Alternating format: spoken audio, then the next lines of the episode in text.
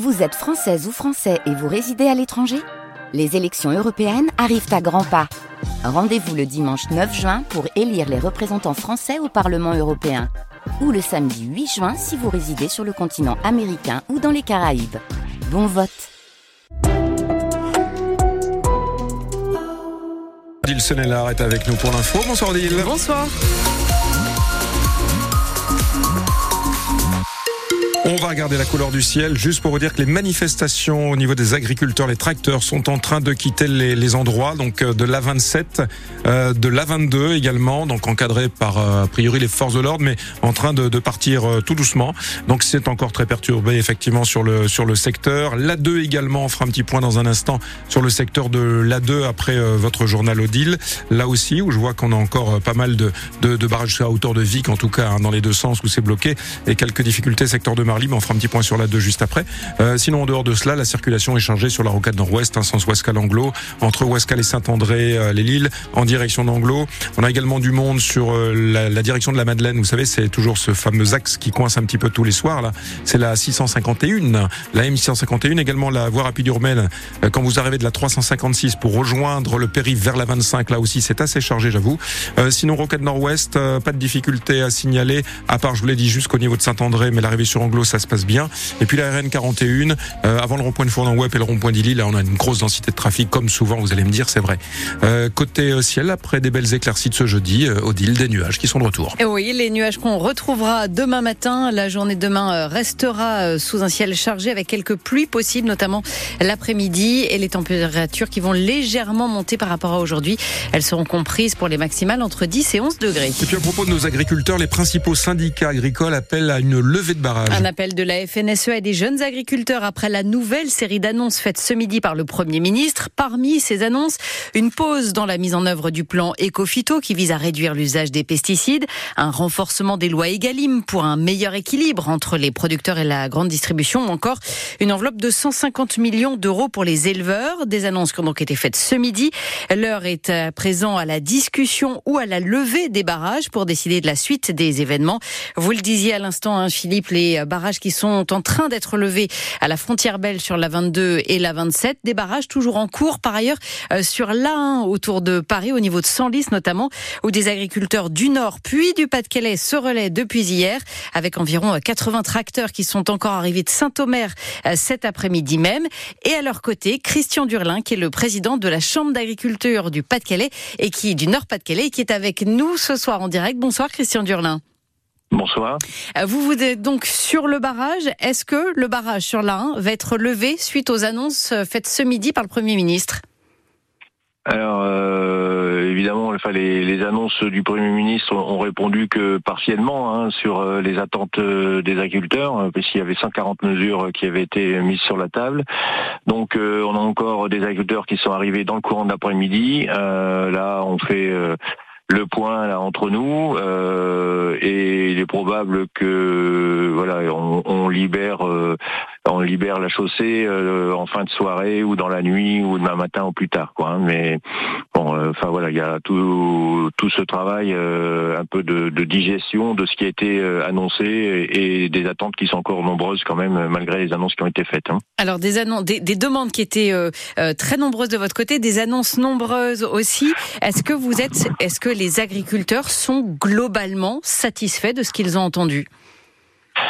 Bon, ils ont, ils ont euh, effectivement pris en compte euh, les annonces euh, directes qu'il y a pu y avoir, que ce soit sur le GNR, sur un certain nombre de dispositions fiscales concernant les éleveurs, concernant également le travail saisonnier. et puis des bon, un certain nombre d'engagements à la simplification. Donc c'est là où il y a quand même un peu de méfiance, c'est qu'entre les engagements et les réalisations, on sera satisfait quand on sera arrivé euh, au bout des, textes aménagés qui sont annoncés. Donc euh, ça, ça doit se faire dans les semaines qui viennent. Et il faut absolument qu'on y voit clair euh, pour le salon, pour dire de, rassurer par rapport aux engagements. Le salon de l'agriculture, hein, effectivement, qui aura lieu à la fin du mois. Voilà. Et, surtout, je pense qu'il y avait un, besoin de reconnaissance qui était très important et c'est ce qui a mobilisé aussi fort. Et donc là, le Premier ministre a annoncé un projet de loi qui, met, qui mettrait l'agriculture comme secteur d'intérêt particulier au niveau national, donc qui élèverait la souveraineté alimentaire dans les préoccupations donc réglementaires et qui nous permettrait aussi d'avancer sur un certain nombre de sujets où la réglementation met en difficulté la souveraineté. Donc c'est quelque part le début d'un changement de paradigme par rapport à l'approche de l'agriculture. Ça, c'était un point qui était très attendu. Mais maintenant, il faut que ce projet de loi il aille au bout, qu'il soit voté. Donc, euh, on surveillera la façon dont tout ça, ça se mettra en œuvre. Et donc, vous l'avez dit, hein, sans doute dans les prochaines heures, dans la soirée, une levée de ce blocage, en tout cas sur la 1, et ensuite un travail euh, euh, sans doute beaucoup plus technique pour suivre la mise en place des mesures qui ont été annoncées. Merci beaucoup d'avoir été en direct avec nous ce soir, Christian Durlin. Je le rappelle, vous êtes le président de la Chambre d'agriculture du Nord-Pas-de-Calais. Merci, bonne soirée à vous. L'actualité, c'est aussi la mobilisation euh, des enseignants, appelés aujourd'hui par plusieurs syndicats à une journée d'action pour de meilleures conditions de travail, mais aussi pour dénoncer les suppressions de postes annoncées pour la rentrée prochaine. Ils étaient 2000 à manifester cet après-midi à Lille, selon les syndicats, un millier selon la préfecture. À la mi-journée, la FSU annonçait 40% de grévistes dans l'académie.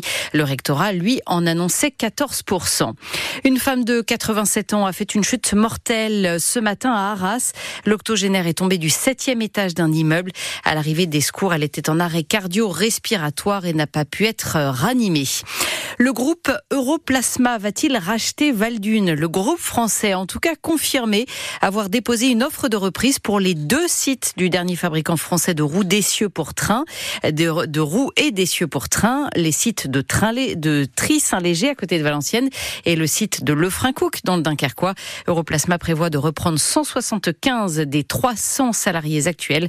Réponse du tribunal de commerce de Lille attendue le 30 mars. Une cinquantaine de bénévoles et de compagnons de, des communautés communauté Emmaüs se sont retrouvés à Calais aujourd'hui. Oui, ils sont venus de toute la France, de Bordeaux, de Brest notamment, à l'occasion des 70 ans de l'appel de l'abbé Pierre qu'on célèbre aujourd'hui.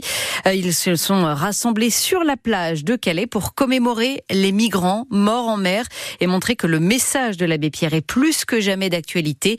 Euh, Sylvie De Jonquer est la vice-présidente vice-présidente d'Emmaüs France, fondatrice également de la maison Sésame qui accueille des exilés à Herzl au sud de Dunkerque. Dans nos communautés, on a énormément de personnes qui ont fait cette route. Et l'abbé Pierre nous a dit, viens m'aider à aider. Et donc, euh, dès que toutes ces personnes se déplacent pour revivre un peu, ça réveille des vieux démons, la faim, le froid, le mépris des nantis. Et donc ça, c'est quelque chose qui est vraiment dans notre ADN aujourd'hui, qu'on oublie parfois dans nos communautés, où on se laisse un petit peu peut-être emporter par le quotidien et cette économie. Et euh, voilà, ça fait du bien de revenir aux fondamentaux. Ça a du sens et c'est important pour tout le monde parce qu'il ne faut pas qu'on se repose, hein, vu le nombre de personnes qui ont besoin de tout ce matériel, de tout ce soutien mental et moral. Et ça donne tout son sens à notre action emmaüsienne. Des propos recueillis par Alice Marot euh, pour ce rassemblement donc aujourd'hui à Calais. C'était une légende du sport. Michel Jazzy s'est éteint à l'âge de 87 ans, la star de l'athlétisme français dans les années 60, très populaire. Michel Jazzy qui était né en 36 à Wany près de Lens dans une famille de mineurs polonais.